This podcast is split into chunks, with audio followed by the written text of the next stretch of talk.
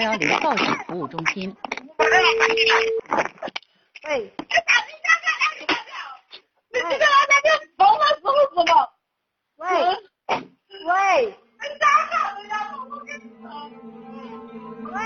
二零二零年一月十三日晚上十一点四十四分，合江县公安局指挥中心接到了一个奇怪的报警电话。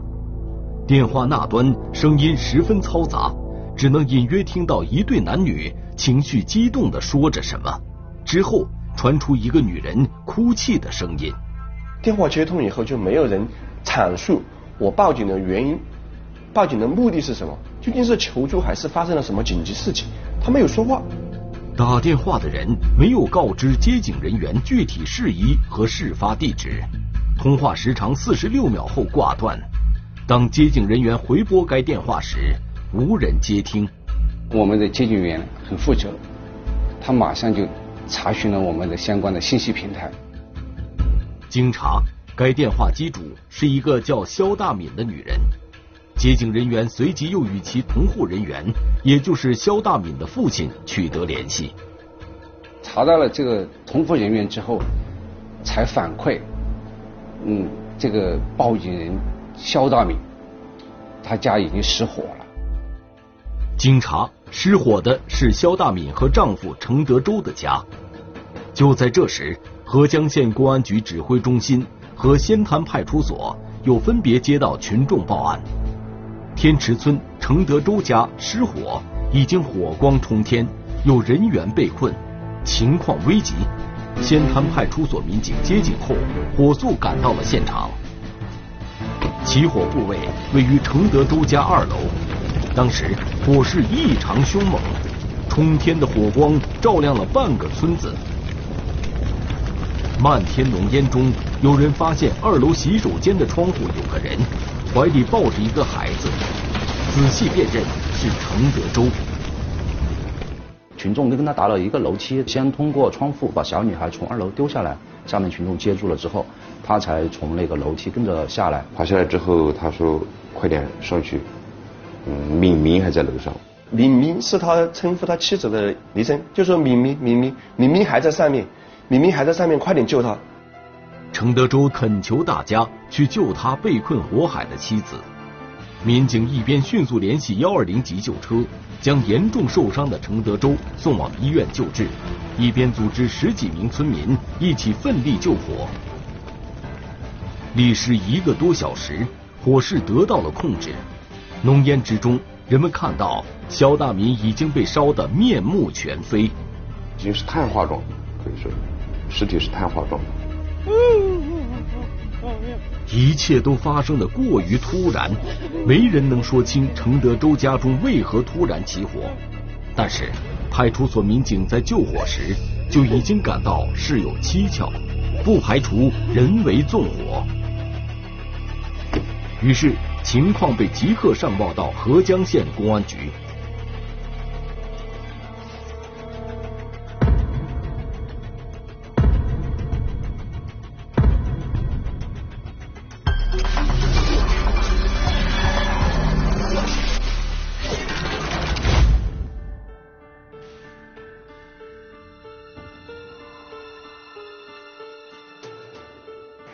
聚焦一线，直击现场。肖大民的生命永远定格在了三十一岁，而他的女儿当时还不满三岁。仙滩派出所的民警认为，这不像是一起简单的失火事件，因为他们在现场闻到了刺鼻的汽油味。肖大敏家为什么会有汽油呢？火灾又是怎么发生的呢？事发当晚，肖大敏曾经拨通了报警电话。可他为什么没有直接在电话里说明具体情况以及事发地址？当时他正在遭遇着什么？是在怎样的情境下拨打的报警电话呢？随后发生的这场大火究竟是人为纵火还是一场意外呢？我们知道，火灾发生之后，由于焚毁、倒塌以及扑救时水流的冲击和人员走动，现场往往会受到严重破坏。这无疑会给物证的提取带来极大困难。那么，面对这样一个毁灭性的现场，警方将如何查明真相呢？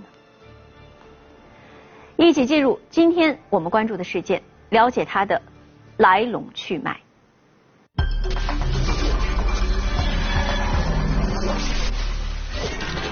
山村农家突然起火，火光冲天，惊动整个村庄。如果直播不要听你教训，直播专门你要屋里父亲一定不要把汤子关了。危急时刻，丈夫死里逃生，妻子葬身火海。火灾是毫无征兆，还是人为纵火？一片废墟之中，警方将怎样查找真相？一线，让证据说话，正在播出。二零二零年一月十四日凌晨三点左右，当合江县公安局刑警大队的民警法医赶到现场时，天空下起小雨，失火的小楼被笼罩在黑暗之中。借由手电微弱的光亮，办案民警看到整个二楼一片狼藉，空气中弥漫着焦糊味和刺鼻的汽油味地面的积水上。浮着一层油花，一间卧室的门已经被烧毁。进入中心现场的那个卧室门口的时候，发现了一具尸体，烧焦的尸体一墙而坐，已经看不出死者是男性还是女性了。是呈一个呃坐坐姿的状态，在那里坐着。死者背靠南墙，坐于地面，其状态平静，无明显挣扎迹象。民警感到很不符合常理，就是说发生火灾导致烧死的这种尸体，它更多的是属于一种嗯匍匐坐或者是仰卧的那种状态，因为火灾的过程之中，它必然有一个挣扎的过程，所以说很难保持那种靠墙而坐这种姿势。当时就觉得不知道什么样的原因导致他可能没有挣扎的过程。警方推测，大火燃烧之前。肖大敏很可能就已经陷入窒息状态，以至于大火燃烧的过程中，他毫无知觉，没有挣扎。然而，这仅仅是推测，需要进一步勘验来印证。整个就很昏暗，没有月光。嗯，就现场巡视了一下，确实没有勘验的条件，我们就先退出来了。无法使用照明的设备，所以说我们就先期的是进行一个。呃，周围的一个救火群众的一个初期的一个摸排和调查。对于天池村村民来说，这注定是一个不眠之夜。刚刚发生的这场大火，在村子里史无前例，令他们心有余悸。程德洲的家人也惊魂未定，暂住在邻居家。程德洲家人说，事发时小楼里一共住着十个人。住在一楼的是程德洲的母亲和他的三个孩子，程德洲的父亲和哥哥以及侄子住在三楼。发生火灾的二楼则住着程德洲、肖大敏夫妻和他们两岁多的女儿。遗憾的是，这场大火因何而起，村民和程德洲的家人也都无法说清。警方希望能在现场找到答案。于是天刚蒙蒙亮，现场勘验的工作再次展开。经查，整个二层的布局是一个客厅、两间次卧和一间带有洗手间的主卧。过火面积最大的是程德洲和肖大敏居住的主卧。房间内的大部分物品和一张双人床，以及床上的被褥已经被烧毁。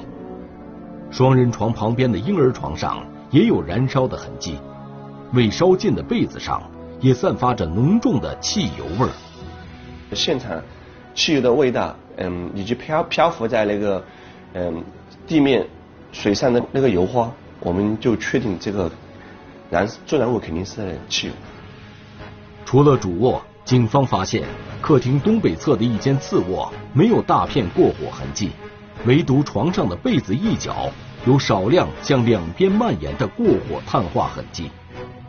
被子和地面上明显有汽油味儿，另外一间次卧里也没有大片过火痕迹，仅在一个角落堆放着的杂物上有自上而下逐渐减轻的过火痕迹，并有汽油流淌过火的痕迹。经初步勘查，警方认为现场二楼两间次卧符合独立燃烧特征，可推断二楼主卧两间次卧是多个独立的着火点。没有连续的那那个汽油燃烧过去的那种痕迹，那就说明这个汽油的分布就是燃助燃物的分布，它是人为的一个结果。另一个引起警方格外注意的情况是，死者肖大敏呈坐姿靠在卧室门口，尸体胸部较背部烧毁严重，毫无挣扎迹象。尸体头枕部靠墙处，竟然还有头发附着于墙上。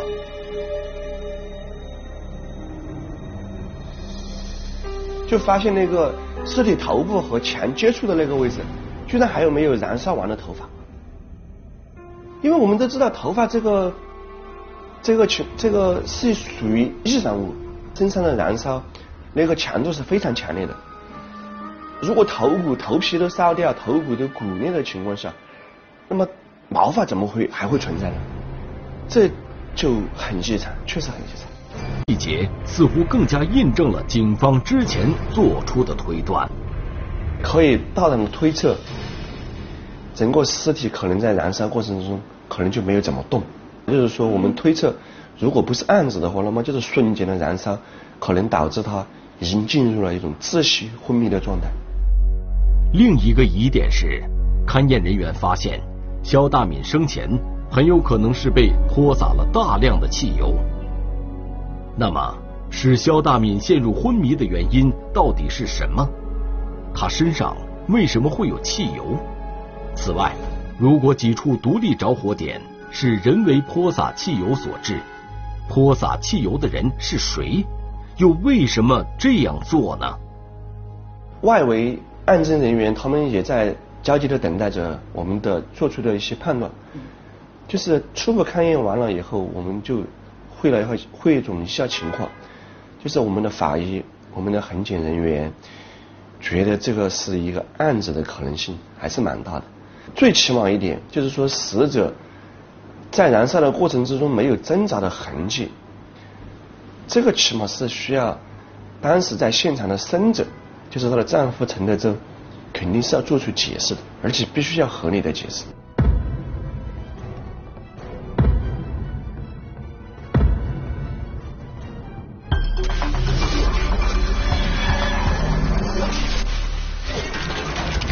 过初步勘查，可以确定助燃物是汽油。但是，是什么引燃了汽油？现场又为何出现了多个独立的着火点呢？警方认为，程德洲作为当事人之一，应该知道事情的来龙去脉。火灾发生之后，程德洲被送到了泸州进行治疗。经诊断，他的头部、颈部、手部等部位有烧伤。咽喉内部烧伤严重，需要手术治疗，短时间内无法说话。比较凑巧的是，事发凌晨，合江县警方在赶往火灾现场的半路上，恰好遇到了送程德洲去医院的救护车。办案民警的执法记录仪记录下了一段影像。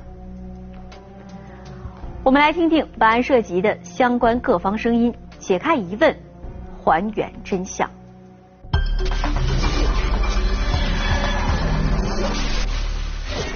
乡村农家发生大火，女主人葬身火海，失火现场遭到严重破坏。警方深挖细查，有诸多疑惑待解。一线让证据说话，继续播出。今天是啥情况嘛？啥原因发生了火灾嘛？我都睡得迷迷糊的，我靠你，我靠你，那我灯嘞，我都不清楚啊！我睡了的，起来燃起了的。二娃，我楼上有油啊，油放在放在那个我那个客里头的油啊，我两个气哇。他说当天晚上因为是冬天嘛，嗯，他们家里面在用那个小太阳。他最开始说这个火是床尾的取暖器那里最先着火的。他说他和嗯他老婆肖大敏以及孩子睡在床上。他最开始觉得就是说脚那个位置感觉很热，然后慢慢有刺，有那有那个灼热感，有有灼痛的感觉，然后他就起来，就发现那里着火了。对于家中因何有两桶汽油，程德周说自家的一台农用机需要汽油。事发前几天，他从邻居家借了两桶汽油，放置在二楼的客厅洗漱台边上。当时两桶汽油都放在放到那个客厅里面去的。他推测是汽油漏出来之后，然后哦呃流到这个小太阳面面前之后起的火。但事实上，关于两个汽油桶，警方在对现场进行初步勘查时就格外留意过。只不过油桶摆放位置与程德州描述的并不相同。一只油桶是在客厅中间，另外一只油桶是在他们卧室大门靠阳台的一个地方，而且那个油桶是虎口是朝下的一个状态。他的汽油桶平时都是放在这个外面客厅里的，不会放在卧室里面，所以这这也是一个矛盾点。那么这两桶汽油是在事发前被人搬动过，还是村民在救火的过程中无意间挪动的呢？警方感觉这个火灾现场疑点重重。确实，我们对这种火灾，尤其是导致，尤其是这种有大量的汽油的助燃物这种火灾现场，确实没有经验。所以说，像这种火灾现场，我们是需要消防和我们的技术人员，嗯，共同进行研究、勘验，才能够达到完美的结合。我们的破案的思路就是现场重建，把所有的推断和证据形成一个闭环的证据链，作为证据。重建火灾现场是通过捕捉现场支离破碎的细节，以及物品摆放位置、起火点等情况，确定或排除在火灾现场发生的事件和行为，运用火灾现场勘验中的物证、调查走访等证据，揭示火灾事实真相，最终为查明起火原因提供理论和证据上的支持。在案情分析会上，经研究决定。一组侦查员围绕程德洲与肖大敏之间的关系展开调查走访，寻找线索。同时，由警方和消防部门共同对火灾现场进行勘验，开展侦查实验。经勘验，消防人员认可警方之前的分析，引发大火的助燃物是汽油。二楼主卧、两间次卧是多个独立的着火点。此外，消防部门对现场各个房间的全部电器及线路进行检查，确定没有电器故障，也就是说，火灾不是因电路故障导致的。同时，也排除了程德洲所描述的因取暖炉引起大火的可能性。如果说它是这个烤火炉的因素引发火灾的话，这个烤火炉首先它是最起起火的、最先起火的，它的燃烧变形情况是非常严重的。但是呢，我们现场勘验的话，这个烤火炉它没有，它属于一种停用状态，有轻微的这个烟熏痕，而且它处于一种这个没有连通的一个状态，没有连电的一种状态。现场核实，就是与他说的就不相符。而程德洲所说的两桶汽油，一个四十升的空油桶，被放置在二楼客厅的洗漱台旁，油桶整体过火，呈现铁锈色，油桶盖子完好。油桶底部破损，可以确定这个油桶没有被搬动过，只是从上面往下烧的痕迹，那么就解决了个问题，不是那个那个油桶破了，汽油燃出来流出来了，这引发的那个呃那个那个事故。另一个三十升容量的绿色铁油桶被放置在主卧室门口东侧，桶底朝上。从桶口至桶底呈现斜坡状过火面，油漆脱落，呈现铁锈状且已变形。盖儿是拧开的，盖儿没了，我们必须要找到那个盖儿。这个盖儿在哪里，就可以看出这个拧盖儿的人有什么动作，是吧？后来我们在客厅，客厅中央一个呃一个金属的一个洗漱台里边，发现那个油油盖是在洗洗漱台里边。我们一看，它烧过了，盖儿里面都是烧过了，那说明什么问题？也就是说，这个桶的汽油是在起火之前就被人为的拧开或抛洒出去了。那么，引燃汽油的又是什么呢？我们可能看过很多影视剧啊，觉得一个烟头很潇洒的扔过去，那就燃烧了，是吧？嗯，可能在实践中，它也是不太可能的，嗯，可能就是要通过明火，嗯，这样才可能把它引燃。我们的侦查员、技术员、消防员就在那个灰烬里面去扒拉嘛。然后有一个烧毁的一个打火机，因为那个塑料打火机通过大火烧了之后，就只剩一个金属的一个盖盖面。我们证明什么？证明至少有引燃物。经过多次勘验，现场的燃烧状态和痕迹，以及获得的物证，都指向这场大火是人为导致的结果。根据已掌握的线索，警方还原了案发经过。先因为某种原因，其中某一个人就是抱着可能同归于尽那种状态，就去提着一桶汽油，就开始在个没有人住的那两个卧室房间去泼洒汽油，然后再泼洒整个客厅里面，然后再泼他们俩共同的卧室，最终把燃气桶丢到了与卧室相连的客厅的阳台上。其中一个人点了火。专案组认为，因为肖大敏身上也颇有大量的汽油，在密闭的空间里，打火机将汽油点燃后，瞬间产生的气体使肖大敏陷入昏迷，而尸检的结果也证实了这一判断。经法医鉴定，肖大敏死因是生前被大火烧死。这是人为的，应该是没错的，但是。人为的是谁干的？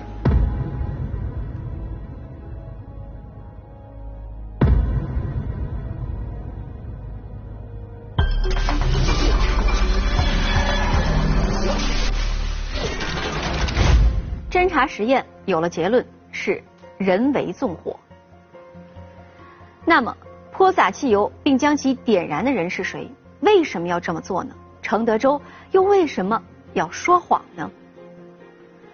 案件发生在深夜，现场只有三个人，排除不满三岁的小女孩和已经死去的肖大敏，唯一能给出答案的只有程德周。经过一段时间的治疗，程德周病情好转，他多次向警方询问调查进度，并坚称这是一次意外失火事件。程德周不知道的是，警方经过侦查，并结合现场勘验、尸体检验鉴定等证据，已经发现他有重大。作案嫌疑。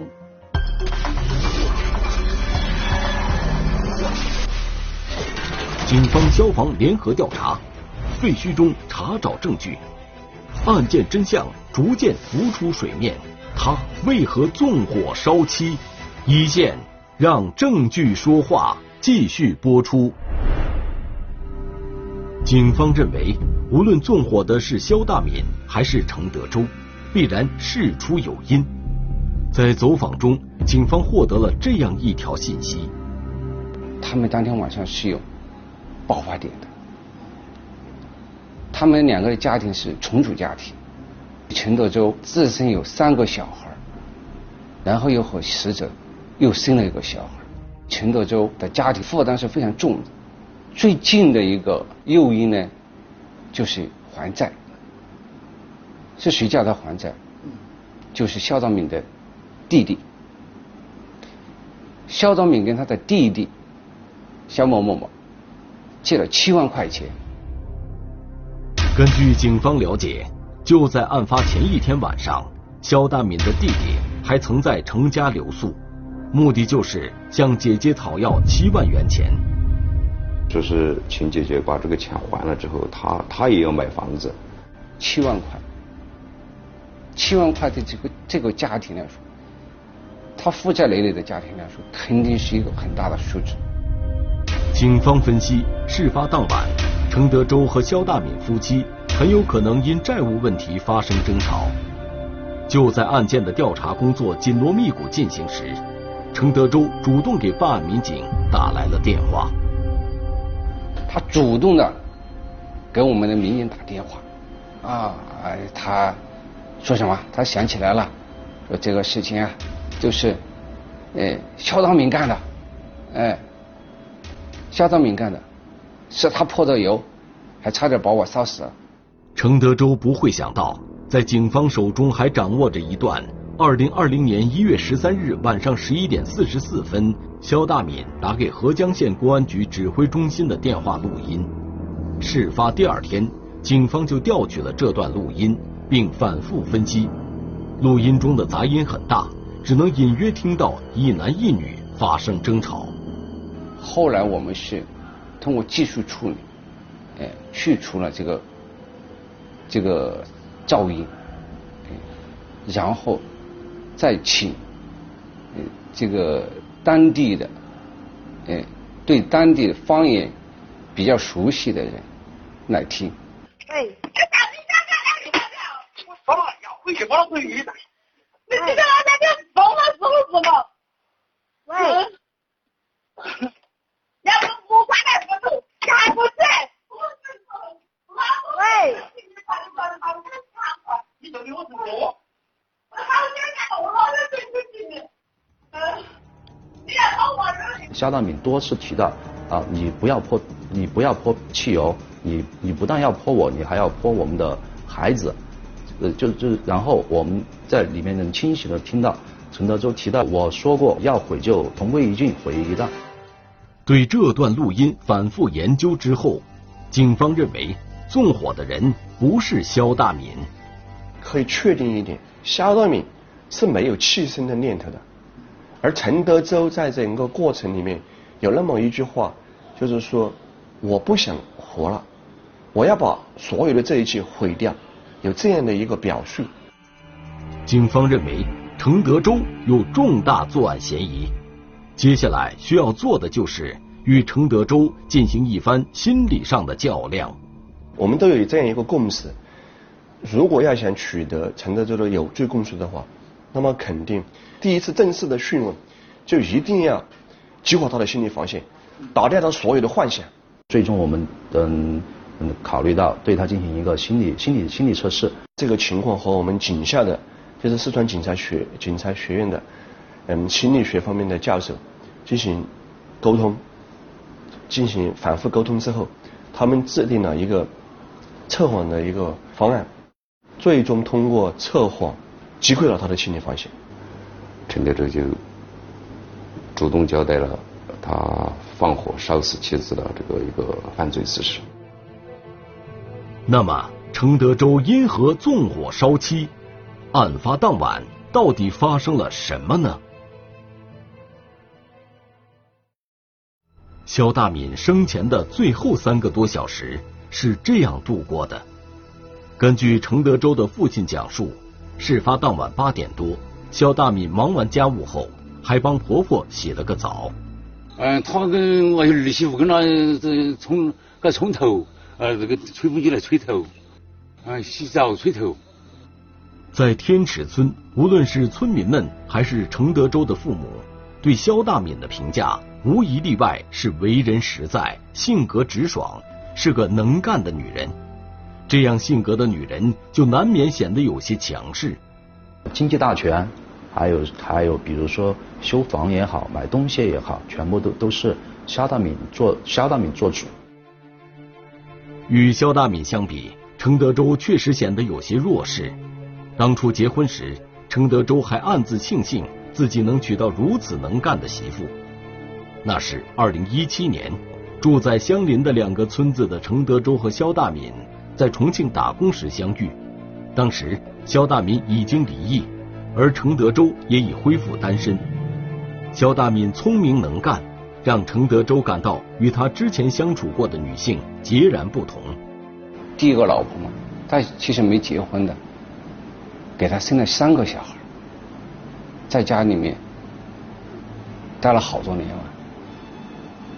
他不要人家了，他就说难怪我笨就笨着的，不经历，就是我了。嗯，我说看不懂懂的，不但那么没读过书，没自门的。陈德洲嫌弃别人，说人家是外地人，又没文化，什么都干不来，看起来傻乎乎的。那走了，跟他留下了三个小孩。而肖大敏聪明勤快有主见，程德州很看重这些特质。但说到结婚，肖大敏的家人持反对态度，因为程家经济负担重，肖大敏的父母担心女儿受苦。但肖大敏执意嫁给程德周，还张罗为程家盖一栋新房子。当时要盖房子，要盖房子的话就没有钱，连启动资金都没有。然后看见周围的邻居都是住新房了，然后自己也觉得脸上无光，然后就需要盖房子，而且的话以后还要结婚生子，是吧？那么大一家一一大家人，然后就肖大明走他的娘家，还有啊银行，到处去跑这个贷款，然后由肖大明一个人。借好像我据我们了解的话，前前后后一共花了三十多万。在娘家人那里借的钱中有七万元钱是肖大敏向弟弟借的。最终，在肖大敏的张罗下，程德洲一家住进了新房子。夫妻二人计划靠重偶慢慢还清债务。不想事发前一晚，肖大敏的弟弟向姐姐姐夫委婉的表达了自己也需要钱买房子的想法。但肖大敏和程德洲无力还债。事发当晚十点多，面对态度消极、只顾玩手机的程德洲，肖大敏感到绝望和委屈。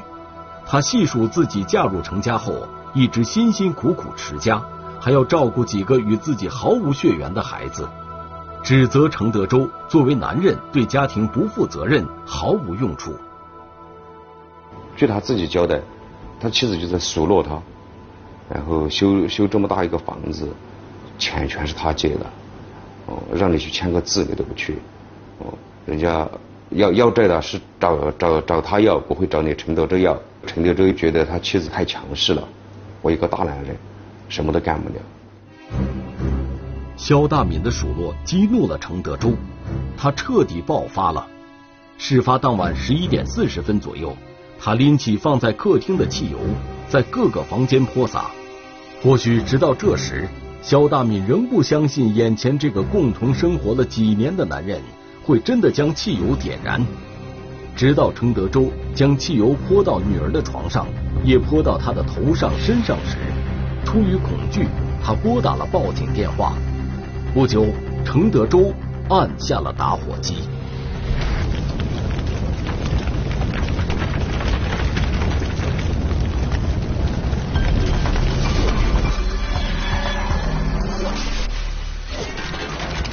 愤怒之下，程德洲按下了打火机，他毁了肖大米，也毁了他们这个家。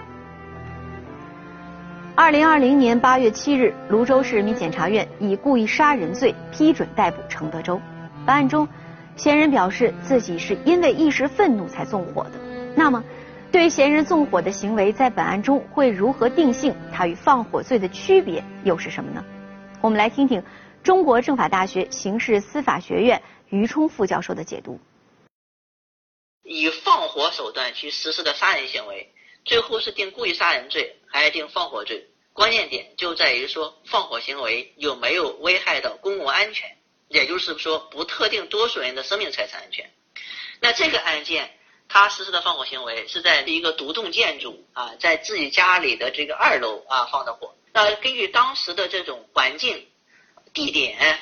啊，进行一个综合判断，这个我们认为它对于这种公共安全并没有造成危险。我们一般来讲，公共安全它可能指的更多的还是公共领域的这种这种法益、公共法益。所以有时候我们在判定一个行为是否造成公共安全的危害的时候，我们可能就要结合案发的地点、案发的时间啊、手段、方法，还以及周围的环境进行一个综合的判断。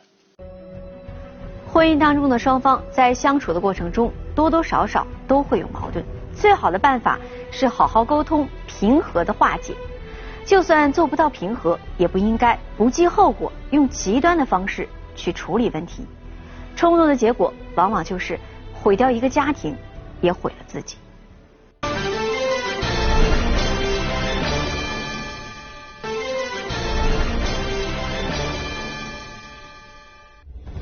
如果你想了解更多的法治资讯，可以在微博、央视频中搜索“一线”，关注我们的官方账号。这里是一线，我是陆晨，下期节目再见。